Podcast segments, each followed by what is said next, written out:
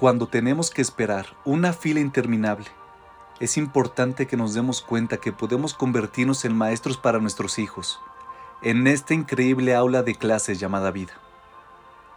Los padres que insisten en que sus hijos nunca podrán aprender a sentarse y esperar pacientemente, los están perjudicando, ya que independientemente de cuán capaces sean los padres para burlar las reglas, es inevitable que sus hijos se enfrentarán en el futuro a situaciones que requieran paciencia. Nos dice Sloby Jungres. Muchos de nosotros tenemos dulces recuerdos de cuando en nuestra infancia llevábamos nuestros rollos fotográficos a revelar. Esperábamos con ansias el día en que estuvieran listas y entonces las mirábamos con impaciencia. Algunos tenemos recuerdos de las cosas que coleccionábamos en la infancia, como monedas, muñecas, estampillas. Cada vez que adquiríamos una nueva pieza para nuestra colección, sentíamos una gran emoción. Ir de compras implicaba esperar nuestro turno con paciencia. Recuerdo cómo revisaba el correo todos los días esperando que mis amigas de otros continentes respondieran mis cartas cuando finalmente reconocía una escritura familiar. Abría los sobres y leía ansiosamente sus palabras. Pero nuestra cultura nos ha entrenado tanto a nosotros como a nuestros hijos a vivir en un mundo de gratificación inmediata. En una fracción de segundo, las fotos aparecen en tu celular. El microondas prepara nuestra comida en pocos segundos los mails y los WhatsApp aparecen de inmediato. Hacemos compras online. Nuestros niños navegan los sitios de compras con facilidad. No aprendemos a esperar nuestro turno. Muchos padres piensan que es imposible hacer que sus hijos coleccionen algo, porque los niños lloran y dicen que quieren más y ahora.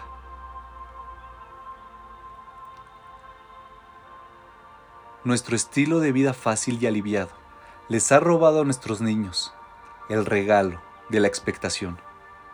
Esperar que llegue un determinado momento o esperar con ansias un objeto deseado nos hace apreciar mucho más nuestros regalos. Valoramos lo que tenemos porque invertimos tiempo y energía en ello. Cuando las cosas llegan de manera automática, simplemente no las valoramos y dejamos de apreciar nuestras bendiciones.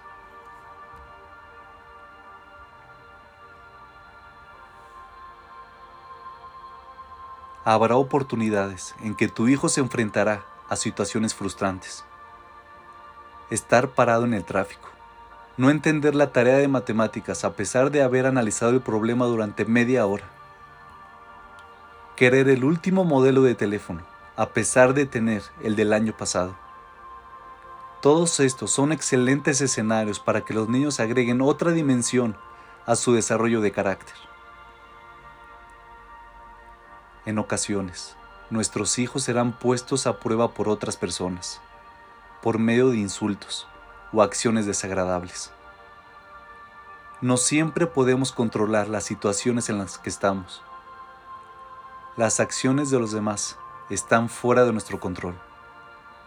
Lo que sí podemos hacer es recalcarle a nuestros hijos que la forma en que respondemos ante una situación, lo que decimos cuando estamos enojados y la manera en que actuamos cuando la situación nos supera, eso sí, está dentro de nuestro alcance. La clave es mejorar nuestro carácter. ¿Cómo podemos enseñarles a nuestros hijos a mejorar su carácter?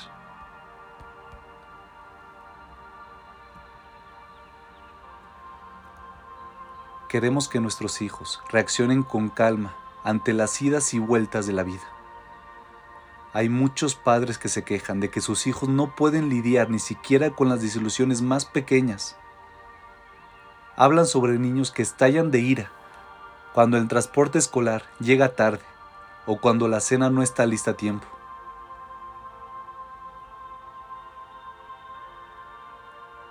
Pero esos son los pequeños momentos en que podemos enseñarles a nuestros hijos a guardar la compostura mientras le hacen frente a los problemas.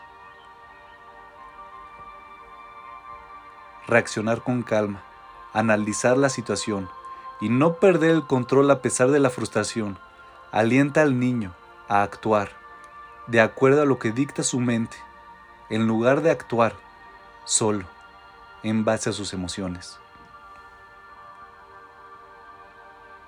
Lo mismo es cierto para los padres, que creen que están ayudando a sus hijos, cuando estos se quejan de no poder hacer la tarea de ciencias y por lo tanto los padres se quedan hasta altas horas de la noche completando su trabajo. Ayudar al niño es una cosa, pero no permitirle que luche o que se sienta frustrado es sobreprotegerlo. Busca las pequeñas oportunidades que hay diariamente en las que podrías ayudar a tu hijo a enfrentarse a sus emociones y a aprender a estar en calma.